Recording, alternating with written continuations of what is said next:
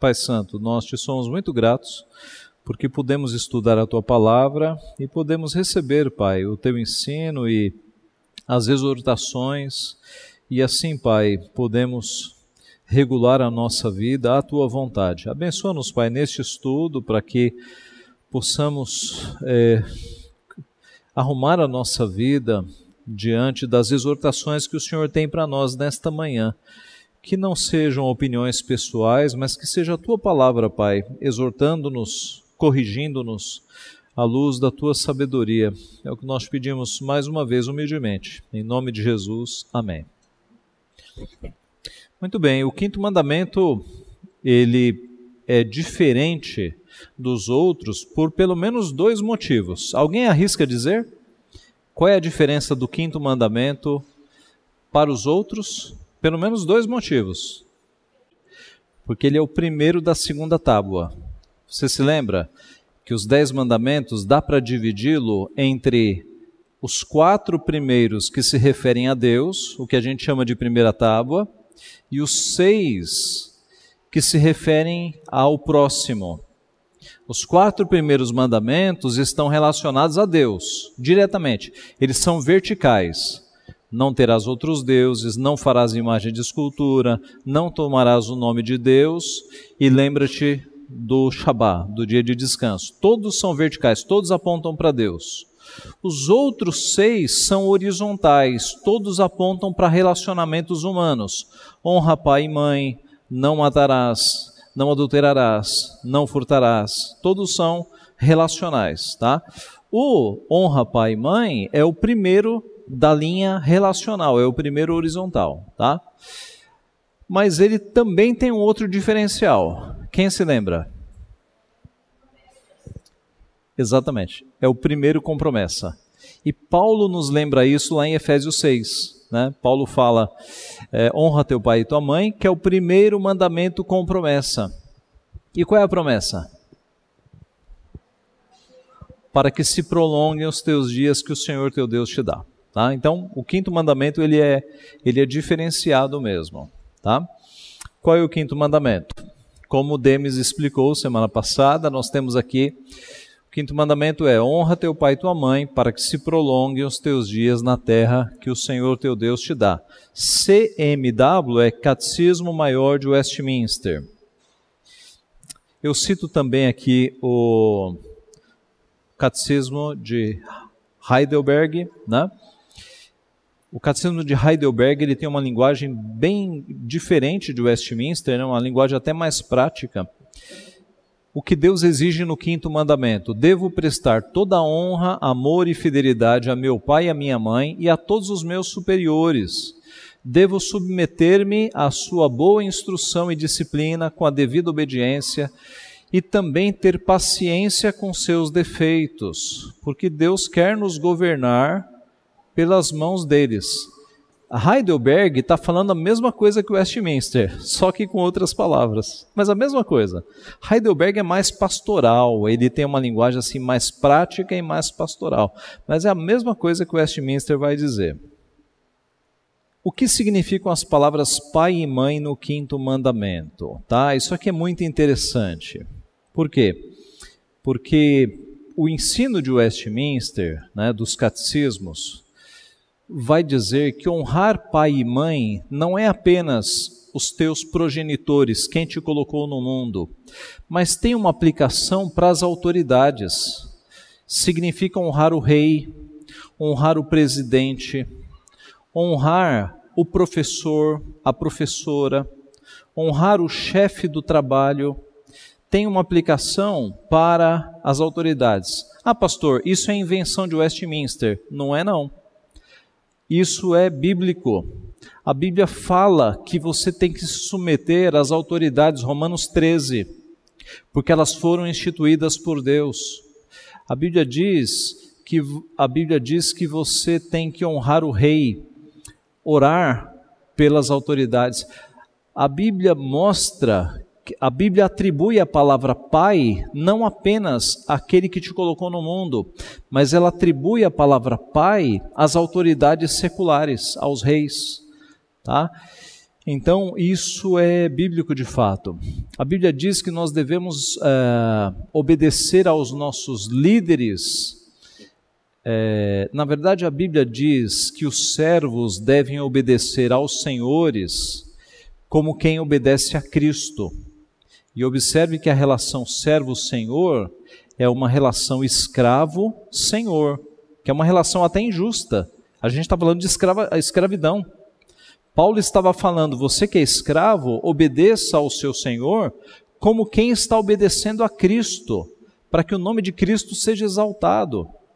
A aplicação para nós que não estamos num regime escravagista é que nós devemos obedecer aos nossos patrões dentro de um ambiente lícito, é claro, né? Se o patrão dá uma ordem que fere a palavra, a gente fica com a palavra. Mas a ideia é que nós devemos ser os melhores funcionários, porque isso glorifica o nome do Evangelho.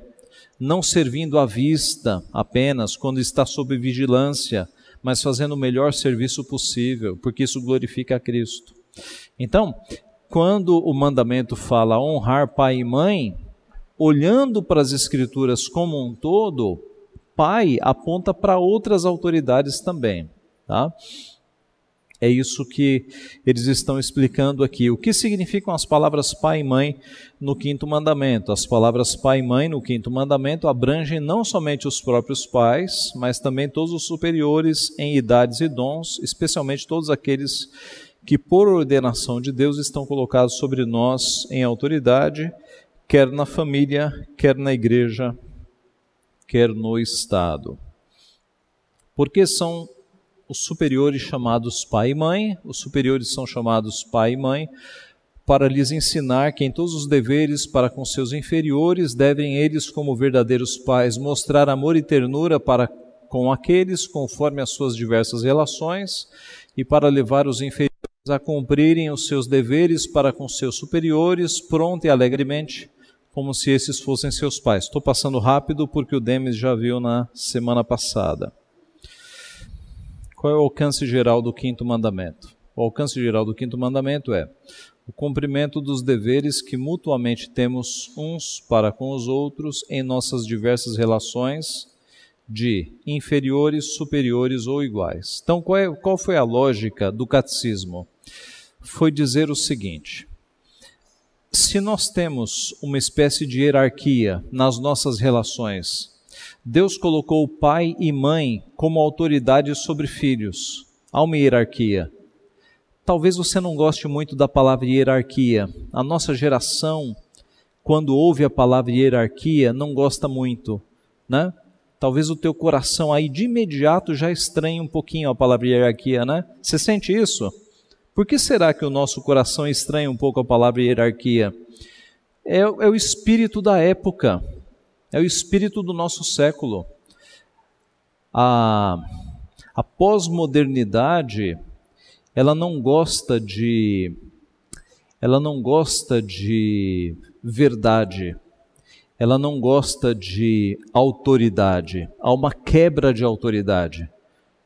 Ela não gosta de verdade, ela gosta de relativismo. Ninguém tem a, ninguém tem a verdade na, na pós-modernidade.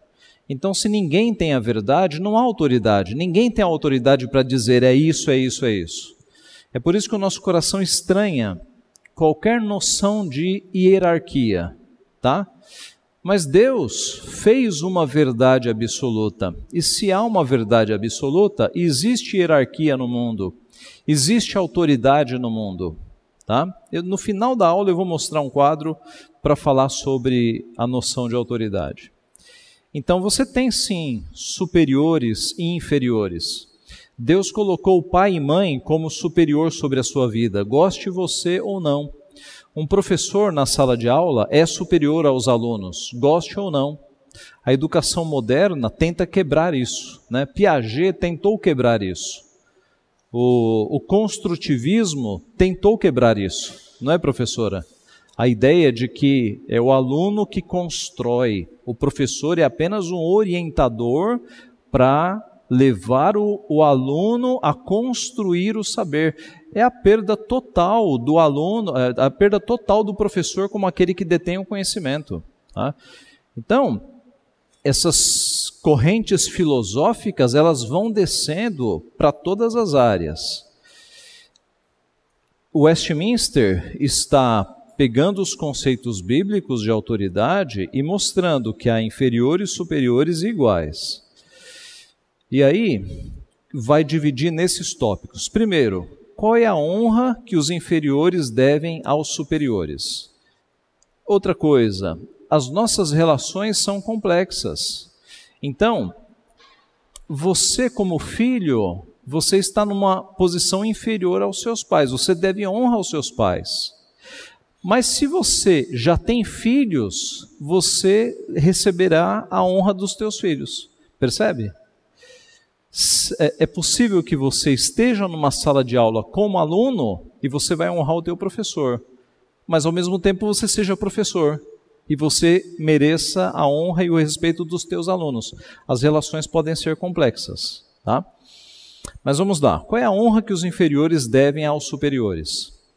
A honra que os inferiores devem aos superiores é toda a devida reverência em coração, em palavras e em procedimento. Então, observe: nós devemos honra a quem? Autoridades, é, ao seu pai e à sua mãe, por exemplo. Não cabe no seu coração você desrespeitar o teu pai ou a tua mãe, nem no coração, nem nas palavras e nem no procedimento, seja você criança, adolescente, jovem ou adulto. Isso está bastante claro, não é? Infelizmente, alguns filhos adultos acham que podem desrespeitar pai e mãe. Você já viu adultos desrespeitando pai e mãe, não viu? Você já deve ter visto notícias de adultos batendo no pai ou na mãe quando o pai e a mãe viram idosos. Veja o que a palavra de Deus nos mostra, né, interpretado aqui por Westminster. Isso se aplica não apenas a pai e mãe, mas a autoridades civis também. Note, você pode discordar do presidente da República, e eu nem estou me referindo a Bolsonaro, pode ser a Dilma, pode ser o Lula, quem estiver no poder. Você pode discordar dos governantes que estiverem no poder, mas biblicamente falando, você não deveria ofendê-lo com palavras, ou ofendê-la com palavras, entendeu? O crente deveria orar pelos governantes, seja Bolsonaro, seja Dilma, seja Lula, seja qual for o partido que estiver lá em cima. Tá? O cristão deve ter um comportamento diferente daqueles que não têm a Cristo. Que mais? A oração, ação de graças por eles nós devemos orar por todas as autoridades, por pai, por mãe, por presidente da República, todas as autoridades instituídas. A imitação das suas virtudes e graças, a pronta obediência aos seus mandamentos e conselhos legítimos. Né? Observe, conselhos legítimos. Se for um conselho ilegítimo, não deve ser seguido. Imagine que um pai dá uma ordem a um filho de algo que seja pecaminoso. O filho não deve obedecer. O filho deve obedecer algo que seja legítimo. Né? A devida submissão às suas correções, a fidelidade, a defesa, manutenção e apoio devido às suas pessoas e autoridades, conforme os seus diversos graus e a natureza das suas posições olha essa, suportando as suas fraquezas e encobrindo-as com amor, para que sejam uma honra para eles e para o seu governo. A Bíblia fala de encobrir fraquezas. Vamos pensar em pai e mãe, porque se eu for para a política vai ficar feio, né? Mas vamos, vamos pensar em pai e mãe. Um filho não deveria ter prazer nenhum em expor as fraquezas dos seus pais. O filho deveria segurar as fraquezas dos pais. Não deveria ter prazer nenhum em expor, por exemplo, na internet as fraquezas e os defeitos dos seus pais. Isso se aplica às autoridades superiores também, tá? Mas vamos ficar em pai e mãe para ficar mais tranquilo, ok? Isso é um exercício de amor e de fidelidade ao que Deus nos ensina. 128. Nós vimos aqui a honra, né? Qual é a honra de inferiores para superiores? ainda de inferiores contra superiores os pecados. Quando é que a gente peca com relação aos superiores? Os pecados dos inferiores contra os superiores são dois pontos: toda a negligência dos deveres exigidos para com eles, a inveja, né? o desprezo e a rebelião contra suas pessoas e posições em seus conselhos, mandamentos e correções legítimos. Então, quando eu tenho inveja dos meus superiores, tá? A inveja, alguém já disse, é o pecado mais secreto e mais vergonhoso, né? Ninguém, ninguém, ninguém admite ter inveja. O inveja é o pecado mais vergonhoso. Ninguém admite ter inveja. Outros pecados as pessoas admitem, mas inveja ninguém admite. Mas inveja, lembre-se, é um pecado. Ter inveja dos superiores é pecado.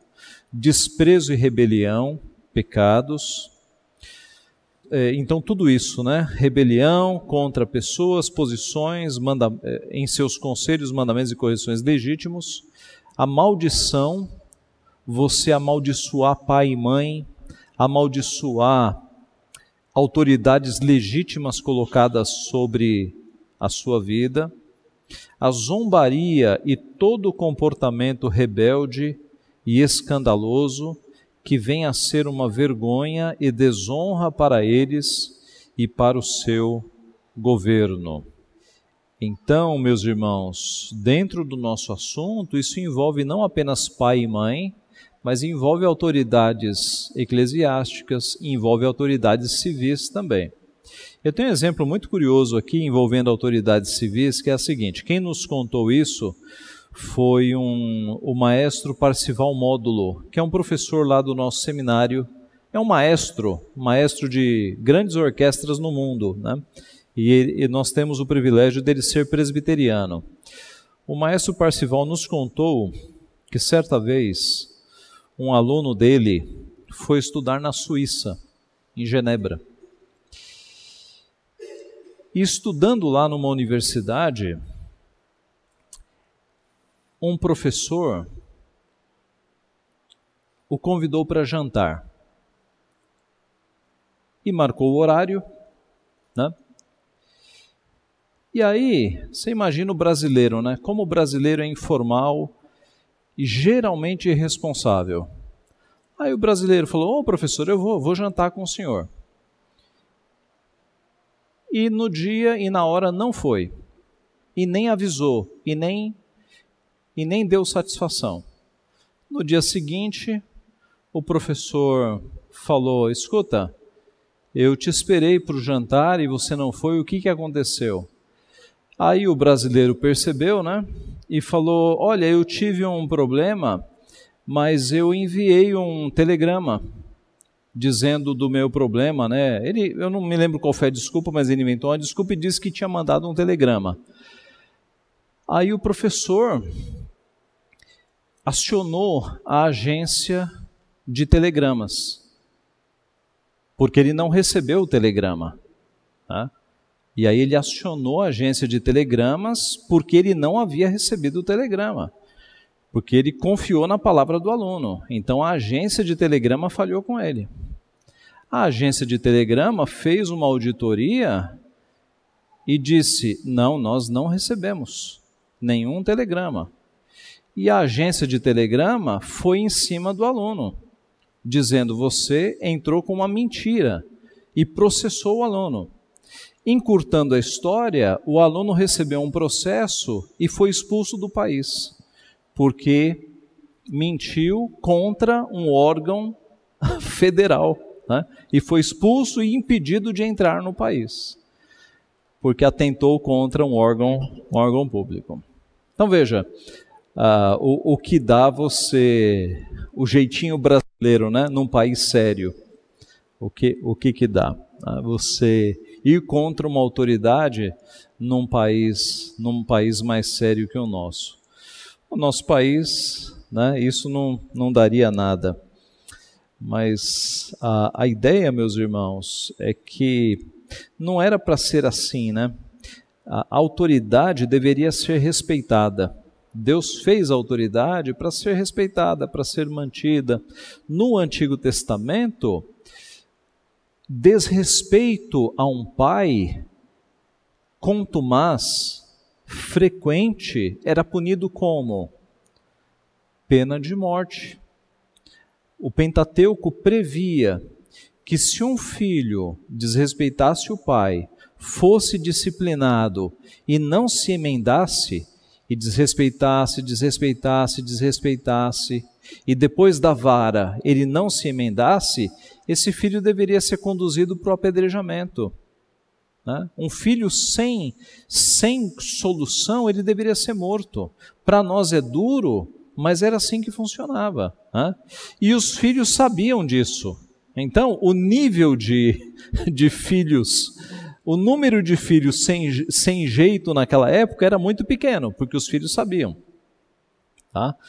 Ah, quando você observa Daniel e os seus amigos, José do Egito, né, esses jovens adolescentes exemplares, você observa que eles eram exemplares porque eles tinham uma educação de fato que seguia a palavra de Deus. Tá? Então, maldição, zombaria e todo comportamento rebelde escandaloso que venha a ser uma vergonha e desonra para eles e para o seu governo. Esses são os pecados dos inferiores contra os seus superiores. Agora é o inverso. O que se exige dos superiores para com seus inferiores? De onde se tirou essa exigência do mandamento? É a ideia das Escrituras como um todo. Lá em Êxodo 20, fala-se: honra teu pai e tua mãe, para que se prolonguem os dias que o Senhor teu Deus te dá. Mas abre em Efésios capítulo 6, Efésios 6, 1. Filhos, obedecei a vossos pais no Senhor, pois isto é justo. Honra teu pai e tua mãe, que é o primeiro mandamento com promessa, para que te vá bem e sejas de longa vida sobre a terra. E vós, pais, não provoqueis vossos filhos a ira, mas criai-os na disciplina e na admoestação do Senhor. Paulo fala aos filhos e fala aos pais também. Voltando para Êxodo 20, todo preceito negativo tem um preceito positivo também. Quando é dito não matarás, está implícito de que todos os meios para a preservação da vida têm que ser usados. Quando é dito não adulterarás, está implícito o preceito positivo, de que todos os meios para a preservação do casamento têm que ser usados. Quando é dito não furtarás, está implícito de que todos os meios para a preservação do patrimônio ou da propriedade têm que ser usados. Percebe? Ah, o preceito negativo do mandamento implica no preceito positivo. Paulo pegou isso aqui.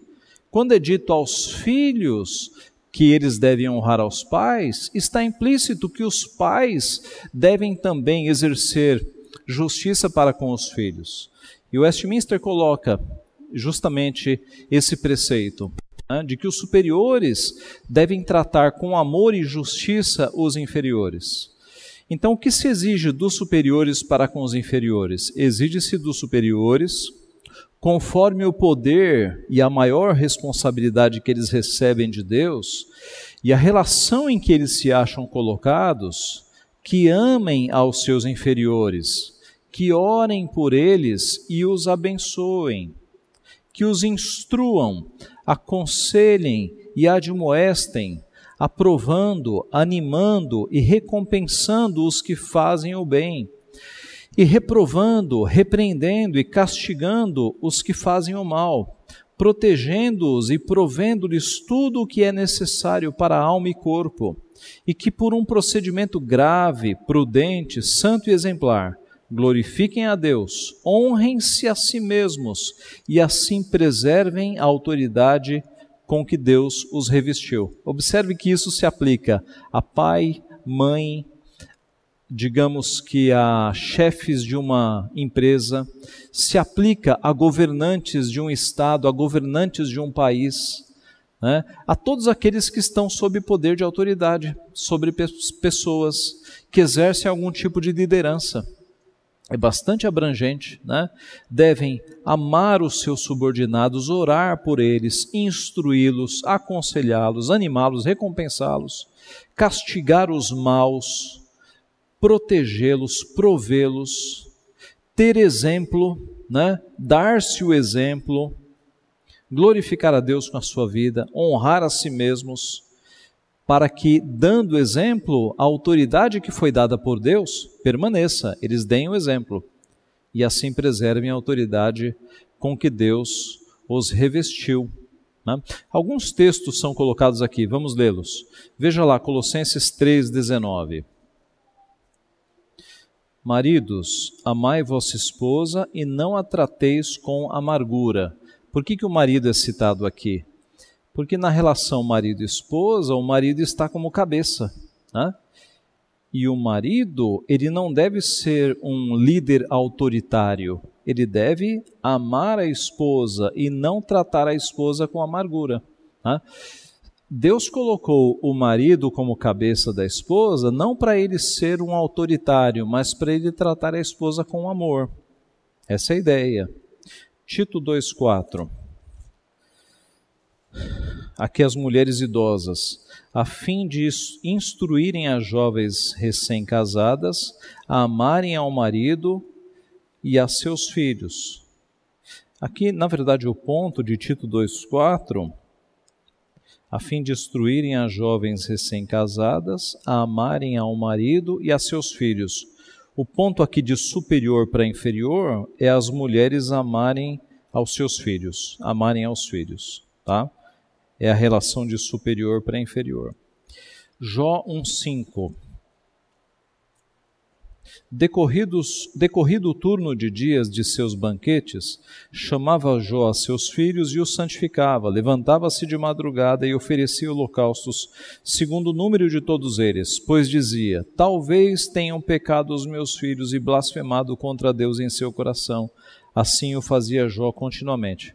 Então Jó tinha filhos, era autoridade, né, era pai, e ele oferecia holocaustos. Ele acordava de madrugada e oferecia holocaustos para o caso dos filhos terem pecado em pensamento. Jó era impressionante, né?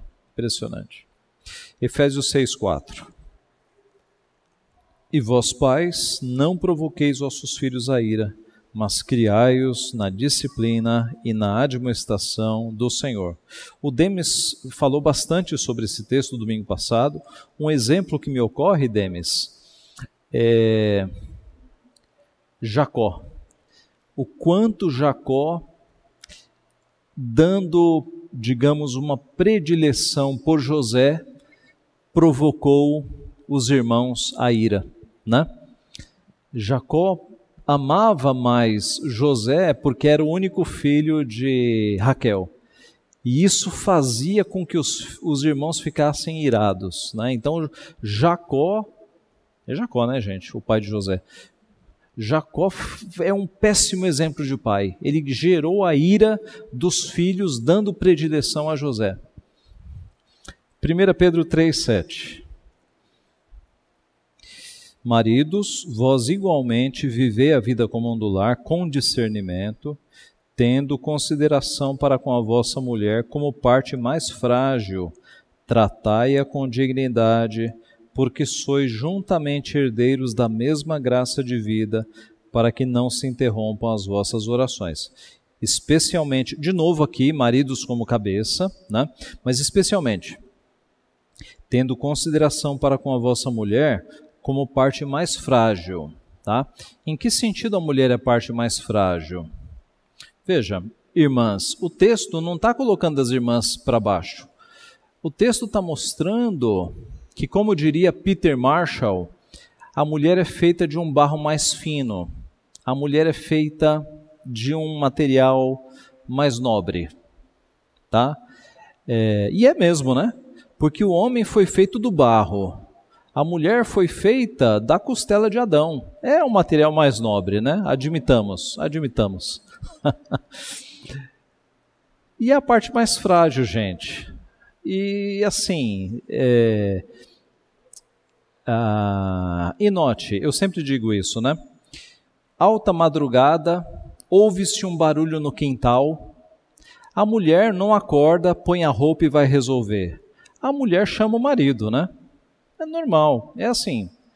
Então, o homem tem que reconhecer que Deus deu força para proteger ao homem. É o homem que é o protetor, é o provedor. Deus deu força física ao homem, é o homem que tem que assumir essas coisas. E tratar a mulher como parte mais frágil. Agora, Deus deu força física ao homem para proteger a mulher, não para espancar a mulher. Esse é o ponto. Né? O homem usa a força física para protegê-la, não para intimidá-la. Esse é o ponto. Sim, Denis. A editora Monegismo, ela publicou um livro alguns anos atrás, bastante conhecido de Lutero, Conversas à Mesa, é o título. É como se fosse uma espécie de sistemático, um instituto, onde ele vai tratando de determinados temas, né? E quando ele fala sobre casamento, ele diz que Deus fez o homem com ombros largos para que ele possa ter força tanto para, para enfrentar a vida como também para proteger e a mulher com ombros mais finos para ser protegida, o homem com ah, quadris mais estreitos para ser ágil e a mulher com quadris mais largos para ser mãe. Oh, interessante. É bastante interessante isso que ele fala. É, é. Então é isso mesmo, né? E a Bíblia fala justamente, né? É, tendo consideração para com a vossa mulher como parte mais frágil, tratai-a com dignidade porque sois juntamente herdeiros da mesma graça, para que não se interrompam as vossas orações. Qual é a ligação aqui? Se você não considerar a tua esposa parte mais frágil, e se você for um bruto com a tua esposa, vai afetar a tua vida espiritual. Você não vai conseguir orar. A tua vida espiritual vai ser afetada. Né? Esse é o ponto. Sim, Denise mulheres, a que fala a verdade, que admite que quer ser que é sensível, que quer ser protegida pelo homem, e as que mentem, porque não existe mulher que não quer ser protegida pelo seu marido. Aham, aham, é isso mesmo. É, é o ideal, né? A, a mulher foi feita para isso mesmo. Muito bem. E, e Romanos 13, 3, finalmente. Romanos 13, 3 diz assim: porque os magistrados não são para temor quando se faz o bem, e sim quando se faz o mal. Queres tu não temer a autoridade? Faze o bem e terás louvor dela. Eh, deixa eu continuar. Visto que a autoridade é ministro de Deus para o teu bem. Entretanto, se fizeres o mal, teme, porque não é sem motivo que traz a espada, porque é ministro de Deus vingador para castigar o que pratica o mal. Tá? Então veja, as, há uma estrutura definida por Deus na sociedade. A estrutura que coloca ordem na sociedade, o poder da espada. Tá? É, quando você tem forças armadas, por exemplo, o poder da espada, isso é definido por Deus. Para que o mal não avance, né? para que o crime não avance, essas estruturas são colocadas justamente por Deus. Eles vão prestar contas diante de Deus se fizeram isso com justiça ou não. Então, o que se exige dos superiores? Que eles usem de justiça, que eles cuidem dos inferiores, tudo isso que nós vimos aqui. Agora, quais são os pecados dos superiores? Como é que eles podem pecar? Os pecados dos superiores são, além da negligência dos deveres que lhes são exigidos, a ambição desordenada. Aqui eu acho que pai e mãe dificilmente vai cair aqui, mas governantes de governo, de cidade, de país, com certeza, né? A ambição desordenada, o buscar desordenadamente a própria glória, repouso, repouso, digamos, uh, uh, digamos, uh, preguiça, proveito ou prazer, o mandar fazer coisas ilícitas ou fora do poder dos inferiores, aconselhando, afirmando ou favorecendo-os naquilo que é mal, dissuadindo, desanimando ou reprovando-os naquilo que é bom, corrigindo-os indevidamente, expondo-os descuidadosamente ao dano. Né? Imagine um chefe de uma empresa que está expondo os seus funcionários a serviços insalubres, né? a, a serviços perigosos. Deus está de olho, Deus vai punir este, este mau chefe, este mau líder. Tá? Expondo-os descuidadosamente ao dano, tentação ou perigo, provocando-os a ira, ou de qualquer forma desonrando-se a si mesmo. Imagine alguém que é colocado numa posição de poder e não dá o exemplo. Aliás, isso é frequente, né? É, é, é, comum alguém ser elevado, ser promovido a uma posição e o poder sobe, sobe a cabeça e a pessoa se torna um ditador. Já viram isso? A pessoa é promovida e se torna uma ditadora. Né? O poder sobe a cabeça desonrando-se a si mesmo ou diminuindo a sua autoridade por um comportamento injusto, indiscreto, rigoroso ou negligente. Então, pessoas que são colocadas em papel de autoridade, elas devem entender que elas estão propícias a muitos pecados também. Né? Se um dia você for promovido e você for colocado como liderança sobre pessoas, pessoas passarem a depender de você, peça graça a Deus e seja obediente às Escrituras, porque quanto mais responsabilidade, mais Deus vai cobrar de você, tá? Veja os textos. Ezequiel 34, 2 a 4. Diz assim: Filho do homem, profetiza contra os pastores de Israel profetiza e diz-lhes: Assim diz o Senhor Deus: Ai dos pastores de Israel que se apacentam a si mesmos. Não apacentarão os pastores as ovelhas? Comeis a gordura, vestivos de lã e degolais o cevado, mas não apacentais as ovelhas. A fraca não fortalecestes, a doente não curastes, a quebrada não ligastes, a desgarrada não tornastes a trazer, e a perdida não buscastes mas dominais sobre elas com rigor e dureza. Assim se espalharam, por não haver pastor, e se tornaram pasto para todas as feras do campo. Pastor aqui é uma figura para os líderes da nação, tá? Para a liderança da nação. E a ideia é: vocês não lideraram e as ovelhas se espalharam. Ao invés de vocês alimentarem as ovelhas, vocês comeram tudo e as ovelhas ficaram sem comida e elas viraram a comida. Então é Ezequiel denunciando que a liderança de Israel não foi liderança. Eles estão em pecado contra Deus. E Efésios 6,4 nós já lemos, né? É o texto: é, Vós pais não provoqueis os filhos a ira. Esses são os pecados dos superiores.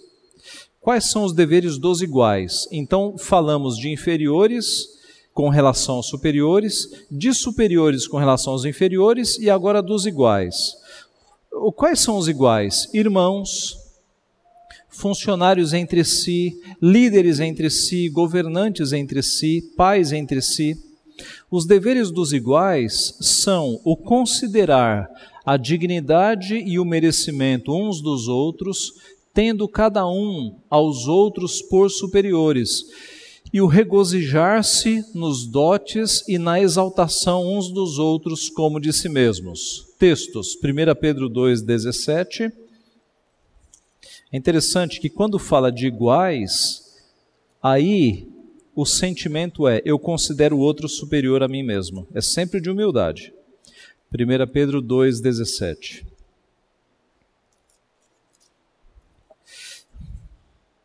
Tratai todos com honra, amai os irmãos, temei a Deus, honrai o Rei. Tratai todos com honra, amai os irmãos, temei a Deus, honrai o Rei. Romanos 12, 10. Amai-vos cordialmente uns aos outros com amor fraternal, preferindo-vos em honra uns aos outros e Filipenses 2:4. Não tenha cada um em vista o que é propriamente seu, senão também cada qual o que é dos outros. Então, no relacionamento com iguais, eu considero o meu próximo superior a mim mesmo. Eu nunca me considero maior que o outro. Eu sempre sirvo ao outro. Não foi o que Cristo nos ensinou? Que eu devo servir ao meu próximo? Eu nunca devo olhar para o outro como se ele fosse inferior. Eu devo sempre me manter humilde. Quais são os pecados dos iguais? Os pecados dos iguais são, além da negligência dos deveres exigidos, a depreciação do merecimento, a inveja dos dotes, a tristeza pela prosperidade uns dos outros, que é inveja, né? Quando eu me entristeço se alguém está indo bem, isso se chama inveja. A usurpação da preeminência uns sobre os outros, que também pode ser chamado de inveja. E eu acho que esse ponto está claro. Qual é a razão anexa ao quinto mandamento para lhe dar maior força? A razão anexa ao quinto mandamento contida nestas palavras: para que se prolonguem os teus dias na terra que o Senhor teu Deus te dá. É uma promessa de longa vida e prosperidade, tanto quanto sirvam para a glória de Deus e para o bem de todos quantos guardem este mandamento. Esta promessa está em Êxodo 20, 12, nós lemos, está em Efésios 6, 2 e 3, que nós lemos também é uma questão quase que lógica. Filhos que honram pai e mãe, quase que naturalmente vão viver mais, não é? Porque filhos que obedecem, que obedecem os, os conselhos dos pais, eles têm uma probabilidade muito maior de viverem mais. Menino, desce daí. Menino, não anda com esse traficante. Menino, não anda com esse assassino. Quase que por probabilidade vão viver mais mesmo, não é? Se os filhos ouvissem os conselhos dos pais, eles viveriam muito mais. Mas não é apenas uma causa natural, é uma promessa de Deus. É uma promessa de que aqueles que honram pai e mãe terão terão vida mais longa, tá? Terão a longevidade. É, e eu não sei se vocês já repararam, né? É difícil ver pessoas envolvidas com o crime de muita idade. Né? Geralmente o pessoal morre cedo, geralmente. Tá? Mas o ponto é que é uma promessa de Deus, né? Você, quando você honra o teu pai, você tem essa promessa de longevidade, é uma promessa de Deus. Por fim, meus irmãos, nós temos uma crise de autoridade, como eu falei no começo, fruto da chamada pós-modernidade. O que é pós-modernidade? Nós falamos sobre isso no começo da pandemia, quando a gente falou sobre cosmovisão cristã. Lembram? A gente falou sobre pós-modernismo. Né? A gente falou um pouco sobre modernidade, que era uma época antes da queda do, do Muro de Berlim, aquela época em que se buscava uma verdade. Mas chegou uma época, um tempo, em que o conceito de verdade foi diluído, essa época em que cada um tem a sua verdade, né? ninguém tem mais o monopólio da verdade. E com a queda do monopólio da verdade, cada cabeça é uma sentença, né? ninguém, ninguém mais tem uma verdade absoluta. E com essa quebra da verdade, entre o relativismo. Cada um tem a sua verdade, então ninguém mais tem uma autoridade, e aí você tem uma crise de autoridade. Então as crianças não respeitam mais os pais. Aliás, os pais não se veem mais na autoridade de educar os filhos. Os pais não têm mais autoridade de educar os filhos, né? eles não se veem mais nesse papel. Aí os filhos vão para a escola e não respeitam mais professores. Aí essas crianças vão para uma empresa, não respeitam mais os chefes e automaticamente não vão mais respeitar governantes. Há uma, há uma cadeia de crise de autoridade. Por consequência, você tem pais que não sabem mais como criar os filhos. E você tem professores que não, não têm mais controle de uma classe, né? porque você tem crianças que estão descontroladas numa sala de aula e isso vai afetando a sociedade de uma forma geral. Tá? E eu costumo dizer o seguinte: hoje você tem pais que delegam a criação dos seus filhos aos avós. Aí as avós vão criando os filhos. Só que essas mães que deram os filhos para as avós criarem, elas vão crescer e um dia elas serão as avós.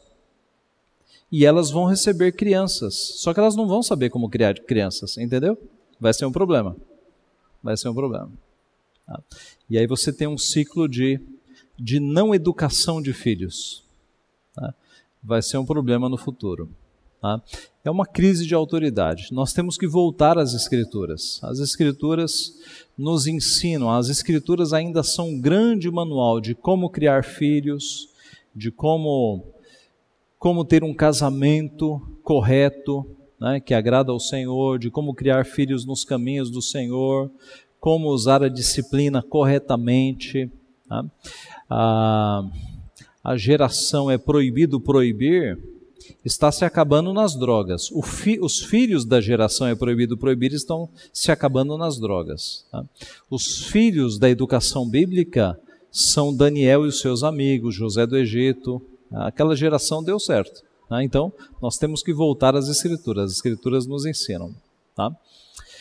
Nós estamos encerrando por aqui o ensino do quinto mandamento. Alguma pergunta, meus irmãos? Ficou algo que que não ficou bem esclarecido? Tudo bem? Tudo tranquilo? Então nós vamos encerrar com uma oração. Pai Santo, te agradecemos pela tua palavra, pelo ensino que pudemos receber. Te pedimos graça para que, como filhos, como funcionários, como cidadãos, nós possamos revelar ao mundo o exemplo o testemunho que nos é requerido na tua Escritura de submissão, de exemplo.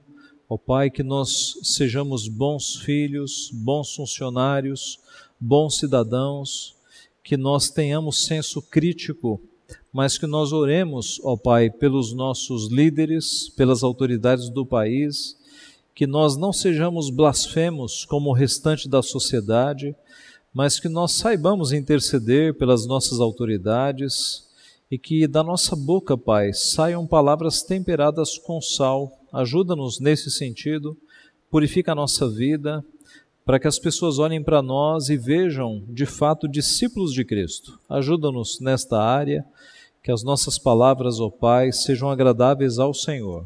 Abençoa-nos, Pai, na observância deste mandamento, que nós te honremos obedecendo ao Senhor. Cuida de nós, abençoa-nos neste dia que é de descanso, que é de regozijo e cuida de nós no descanso agora da tarde, nas atividades que teremos e logo mais no culto da noite, Pai. É o que nós te pedimos, te agradecemos, em nome de Jesus. Amém.